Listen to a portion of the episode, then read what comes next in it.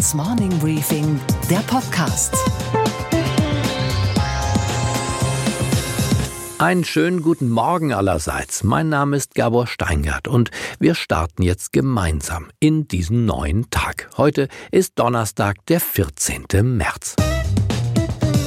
Skandal beim sonst so betulichen ZDF Morgenmagazin. Eine Zuschauerin ergriff das Wort, und zwar das böse Wort von der Lügenpresse. Sie packte es beim Schopfe und schleuderte es der verdutzten Moderatorin Dunja Hayali entgegen. Geht der oder geht der nicht? Eigentlich alle äh, hier anlügen. Oh, was ist los? Lügenfresse, Lügenfresse oder was? Okay, ganz ruhig. Alles gut. Alles gut. Nun könnte man ja sagen, endlich ist mal was los beim ZDF Morgenmagazin. Doch der Vorgang versinnbildlicht das, was aufmerksame Beobachter schon seit längerem registrieren. Publikum und Journalisten, Mediennutzer und Medienmacher befinden sich in einer Art Beziehungskrise. Zur gleichen Zeit an einem anderen Ort kam es ebenfalls zum Konflikt. Der Fußballpräsident Grindel konnte die kritischen Fragen, die ein Interviewer der Deutschen Welle an ihn richtete, nicht mehr ertragen und verließ Stante Pede das Interview. Beantworten noch drei Fragen zu Katar und dann ist das Interview beendet. Aber lassen Sie mich doch. Nein, drei Fragen zu Katar und sonst hören wir gleich. Aber Grindel, ich frage doch offen. Ich Nein. frage Sie doch Nein, offen. Sie fragen nicht offen. Sie versuchen mir irgendwas in die Schuhe zu schieben, Nein, dass ich sage, es gibt nie eine Global Nation League. Also Herr Bauer. Nein, das habe ich doch verstanden. Das Herr ist in Ordnung. Herr Aber da muss ich auch drei anständig Fragen zu nachfragen. Katar, stehe ich auf. Darf ich jetzt die 25 Milliarden noch einbringen? Nein. Das habe ich doch inhaltlich doch- bisher noch nicht gefragt. Herr Bauer, komm. Nein, Herr Grindel, jetzt warten Sie doch. Lassen Sie mich Ich doch das zu. Herr Grindel. Herr Grindel, kann ich jetzt zu Katar noch zu Ende ich fragen? Herr Grindel, Nein, ich- Herr Grindel, wir haben zu Katar noch gar nicht gesprochen. En, entschuldigen Sie. Herr, Grindel. Herr Grindel. Herr Grindel, jetzt warten Sie doch mal. Die Medien, die am liebsten ja selbst kritisieren, werden nun also in Frage gestellt von den Mächtigen und von den Zuschauern. Halleluja, jetzt kommt's dicke und bevor sie an den Medien oder wir an uns selber verzweifeln, versuchen wir doch vielleicht erstmal zu verstehen, wie es zu dieser Beziehungsstörung kam. Dazu habe ich den Medienprofessor Norbert Bolz aus Berlin angerufen, der sich als scharfzüngiger Medienkritiker bereits einen Namen gemacht hat. Ich nur darauf hinweisen, dass es sowas wie Mainstream-Journalismus heute gibt, dass auch so ein böses Wort wie Staatsfunk im Blick auf äh, öffentlich-rechtliches Fernsehen nicht mehr ganz so abwegig ist und dass auch so böse Worte wie Lückenpresse nicht ganz gegenstandslos sind. Unsere Themen heute. Warum die Kanzlerin gegenüber Amerika zu keinen Zugeständnissen mehr bereit ist und was das für die Bundeswehr bedeutet. Wie man an den Elite-Universitäten der USA seine Kinder auch dann unterbringen kann, wenn sie, naja, nur so mittelprächtig begabt sind. Und Sophie Schimanski, die für uns von der Börse in New York berichtet, über die zu hohen Abgaswerte bei Fiat Chrysler und die enormen technischen Probleme heute Nacht bei Facebook. Wir sind heute bereit, nach den Beschlüssen von Wales unsere Verteidigungsausgaben zu steigern. Und wir werden 2024 80 Prozent mehr ausgeben für Verteidigung, als wir das 2014 getan haben. Wir fühlen uns also den Beschlüssen von Wales, uns in Richtung 2 Prozent zu entwickeln bei den Verteidigungsausgaben verpflichtet. Das eben gehörte, es gilt nicht mehr seit gestern. Trump geht den Deutschen ja mit seiner Forderung nach Erhöhung der Militärausgaben schon länger auf die Nerven. Jetzt lässt man ihn in Berlin auflaufen. Ursula von der Leyen, die Verteidigungsministerin, wollte zwar, was Trump wollte, aufstocken, kräftig aufstocken sogar, aber daraus wird jetzt nichts. Sie hat ihren Verteidigungshaushalt nicht durchbekommen. Im nächsten Jahr wollte sie 47,2 Milliarden Euro für die Truppe. Das wäre eine Erhöhung von doch knapp 10 Prozent gewesen. Aber Merkel und ihr Finanzminister sagten gestern Nein. Das freut weder Frau von der Leyen noch den Mann im Weißen Haus. Streitthema 2, die Gaspipeline Nord Stream 2. Das russische Gas soll ab Ende diesen Jahres ohne Umwege direkt in deutsche Haushalte gepumpt werden. Trump möchte das auf keinen Fall, zu viel Nähe zu Russland, sagt er. Und außerdem möchte er uns lieber das amerikanische Flüssiggas verkaufen, das er per Schiff über den Atlantik zu uns bringen möchte. Merkel aber bleibt stur, das Russengas kommt. Dieser Gasimport soll auch diversifiziert sein, aber da werden wir Russland als Quelle nicht ausschließen. Jetzt ist Trump wiederum genervt und zwar mächtig. Germany hooks up a pipeline into Russia where Germany is going to be paying billions of dollars for energy into Russia. And I'm saying, what's going on with that? How come Germany is paying vast amounts of money to Russia when they hook up a pipeline? That's not right. Die Drohung des US-amerikanischen Botschafters in Berlin in Sachen Huawei kommen noch als Ärgernis dazu. Die ohnehin schon eisige Stimmung wurde jetzt nochmals heruntergekühlt. Denn Richard Grinnell schreibt der Bundesregierung einen Brief, den man nicht anders als als Drohung verstehen kann. Wenn ihr weiter mit Huawei beim Netzausbau zusammenarbeitet, dann ja, dann werden wir euch Geheimdienstinformationen von CIA und NSA vorenthalten.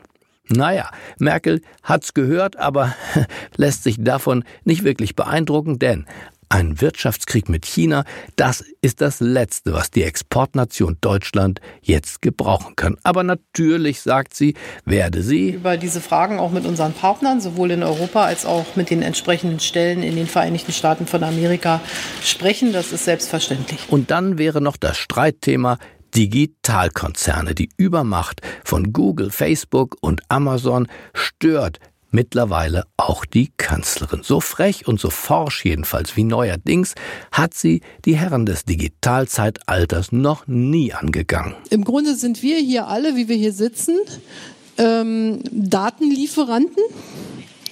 Und äh, dafür, dass wir permanent diese Daten liefern, kriegen wir aber gar nichts bisher. Und andere verdienen daran schön.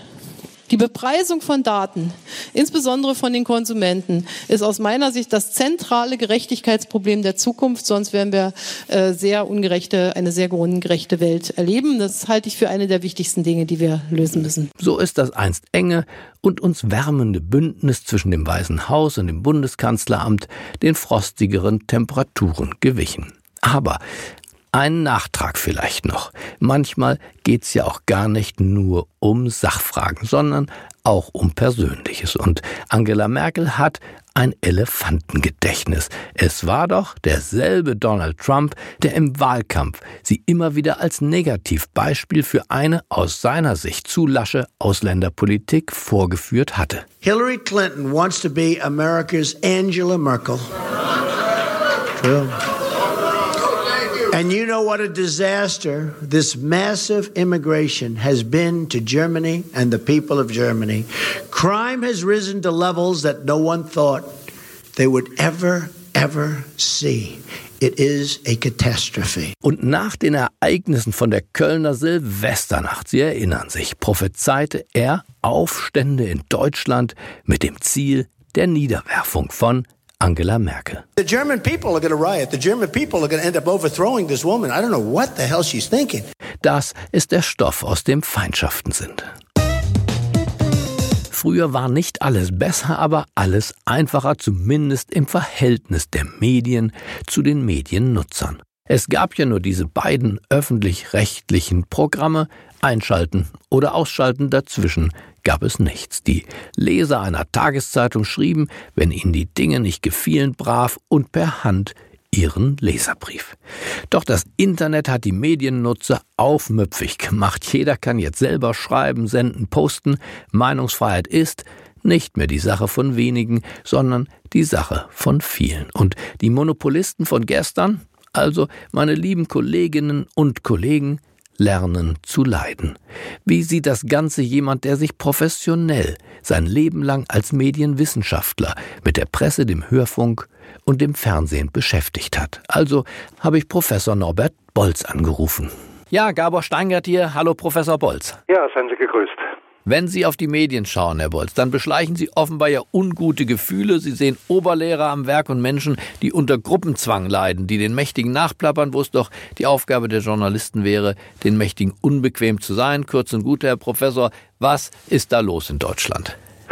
Ja, äh, das ist vor allen Dingen in Deutschland ein grundsätzliches Selbstmissverständnis vieler Journalisten gibt. Nicht aller, Gott sei Dank, aber doch sehr vieler nämlich dass sie die klassische angelsächsische Trennung zwischen Information und Meinung nicht mehr mitmachen wollen äh, und stattdessen Gesinnungsjournalismus produzieren. Das hat mit der wunderbaren Trennung zwischen Information und Meinung leider gar nichts mehr zu tun. Ist das wirklich nur auf Deutschland bezogen, wenn ich an die sehr kämpferische Anti-Trump-Mediensituation in Amerika von der Washington Post und der New York Times zum Beispiel denke? Ist das, was Sie beobachten, wirklich nur eine deutsche Angelegenheit? Nein, Sie haben natürlich recht. Äh, an Amerika denkt man da sofort. Ich meine, dort gibt es ja geradezu eine Art Kulturbürgerkrieg, obwohl ich den mittlerweile bei uns auch schon ansatzweise sehe.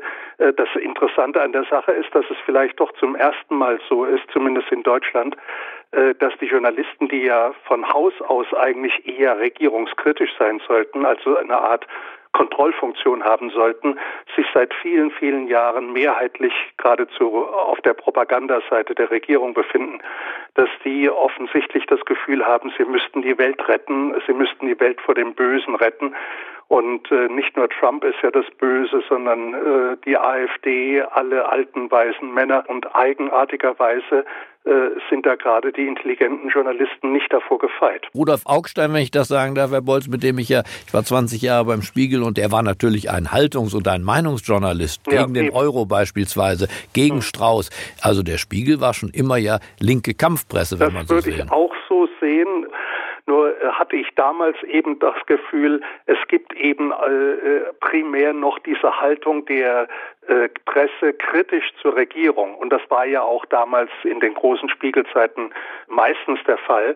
Und heute sieht man es eben ganz anders. Also es gibt so eine Art Merkelismus, der den gesamten Mainstream-Journalismus erfasst hat und das schon seit vielen, vielen Jahren. Und das kann ich mir allerdings eben nur so erklären, dass aus dem alten Meinungsjournalismus, den es sicher immer schon gegeben hat, jetzt doch ein Gesinnungsjournalismus geworden ist, der glaubt, es geht gar nicht mehr darum, über die Welt zu informieren, sondern die Welt zu retten vor dem Bösen. Aber wo verläuft die Trennlinie? Ich finde schon, dass ein Journalist ja auch Verantwortung hat. Nehmen wir jetzt mal den Journalisten einer Regionalzeitung, der hat Verantwortung, dass auch die Stimmung in seiner Region nicht eskaliert, weil aus einem Vorfall in einem Flüchtlingsheim Schlagzeile auf Schlagzeile auf Schlagzeile eine Aufheizung äh, befördert, die vielleicht weit, weit über diesen Einzelfall hinausgeht. Gleichzeitig darf diese Verantwortlichkeit ja nicht dazu führen, dass dieser Vorfall, sagen wir in einem Flüchtlingsheim, verschwiegen wird. Wo sehen Sie die Balance? Ich muss ganz ehrlich sagen, dass ich da keine so große Schwierigkeit sehe, wie Ihre Frage unterstellt. Ganz einfach korrektes Berichten.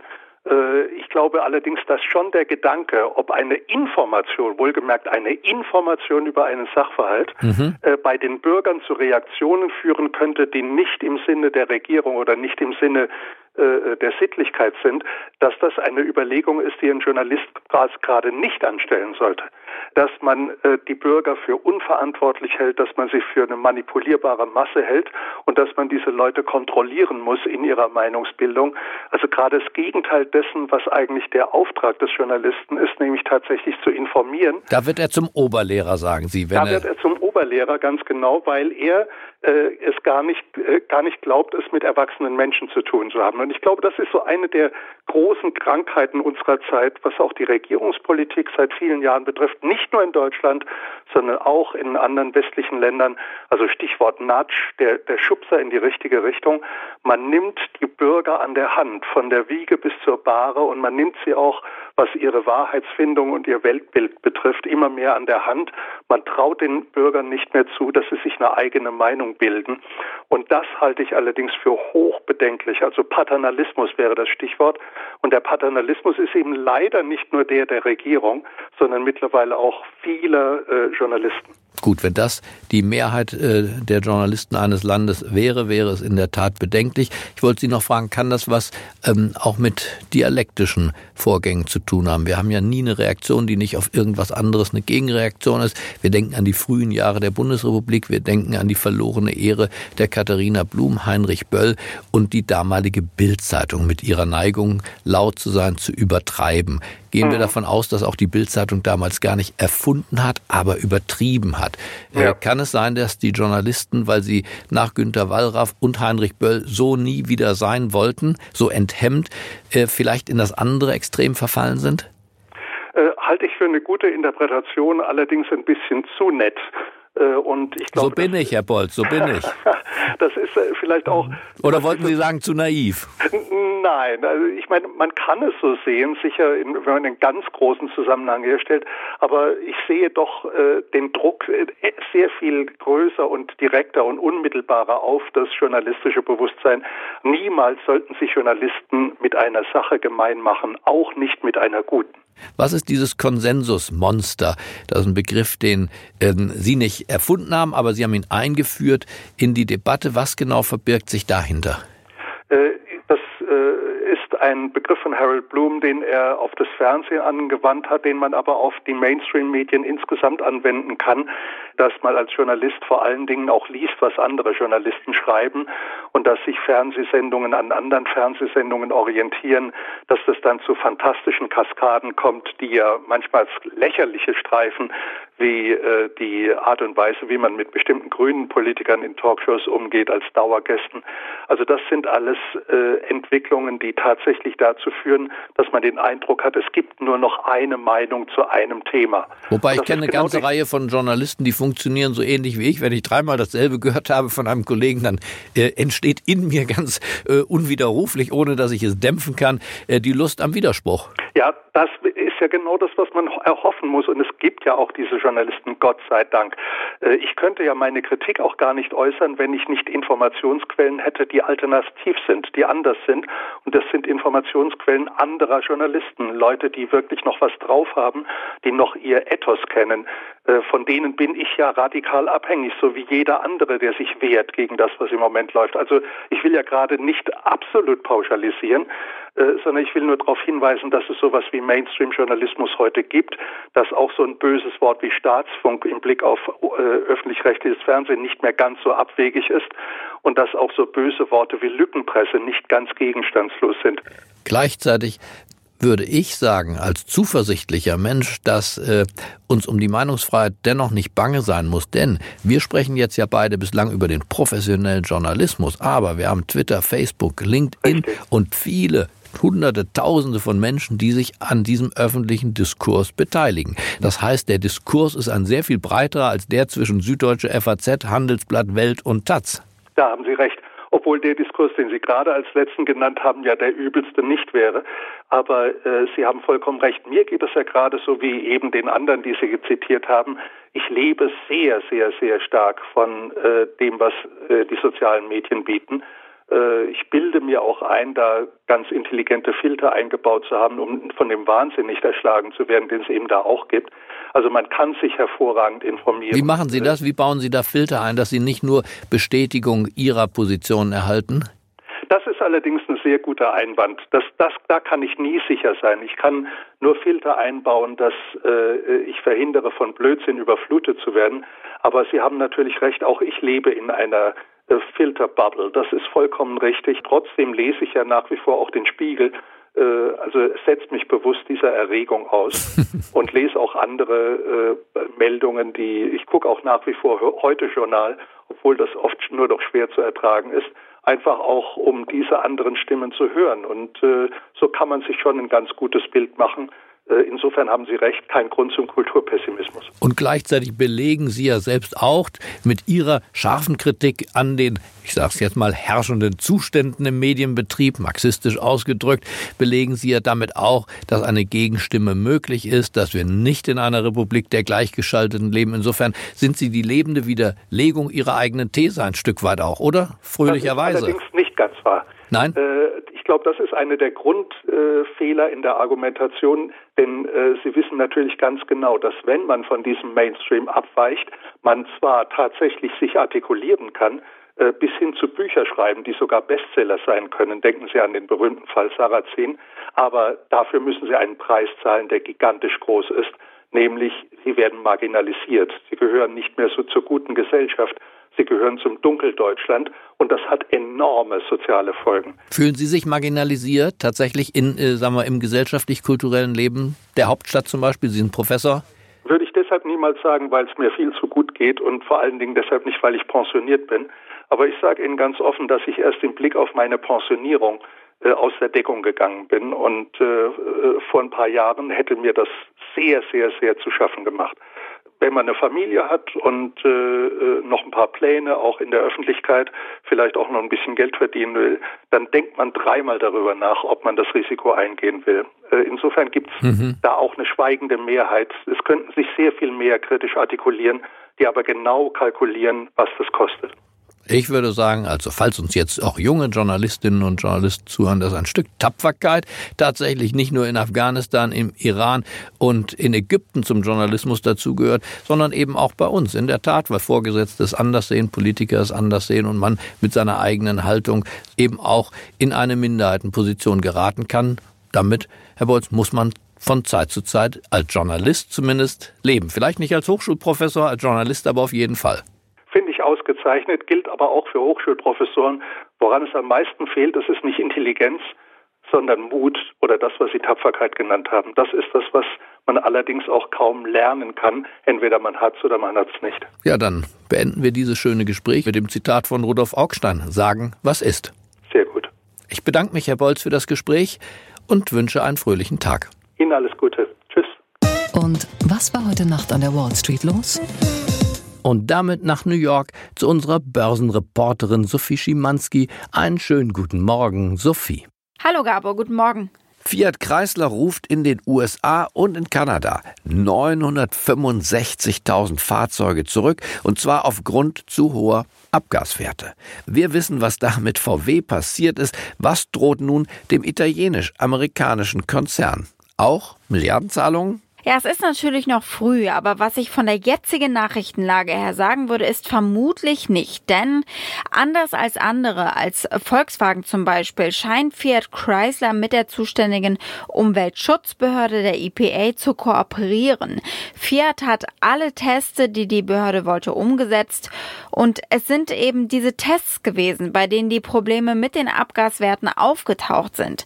Da spricht bislang niemand von einem Betrug oder so. Und Fiat Chrysler ruft die Autos ja auch freiwillig zurück. Und äh, auch das ist ja bei Volkswagen ganz anders gewesen. Die EPA klingt bislang auch eher sanft und zurückhaltend. Mal sehen, ob das so bleibt, denn es werden ja noch einige andere Modelle untersucht werden.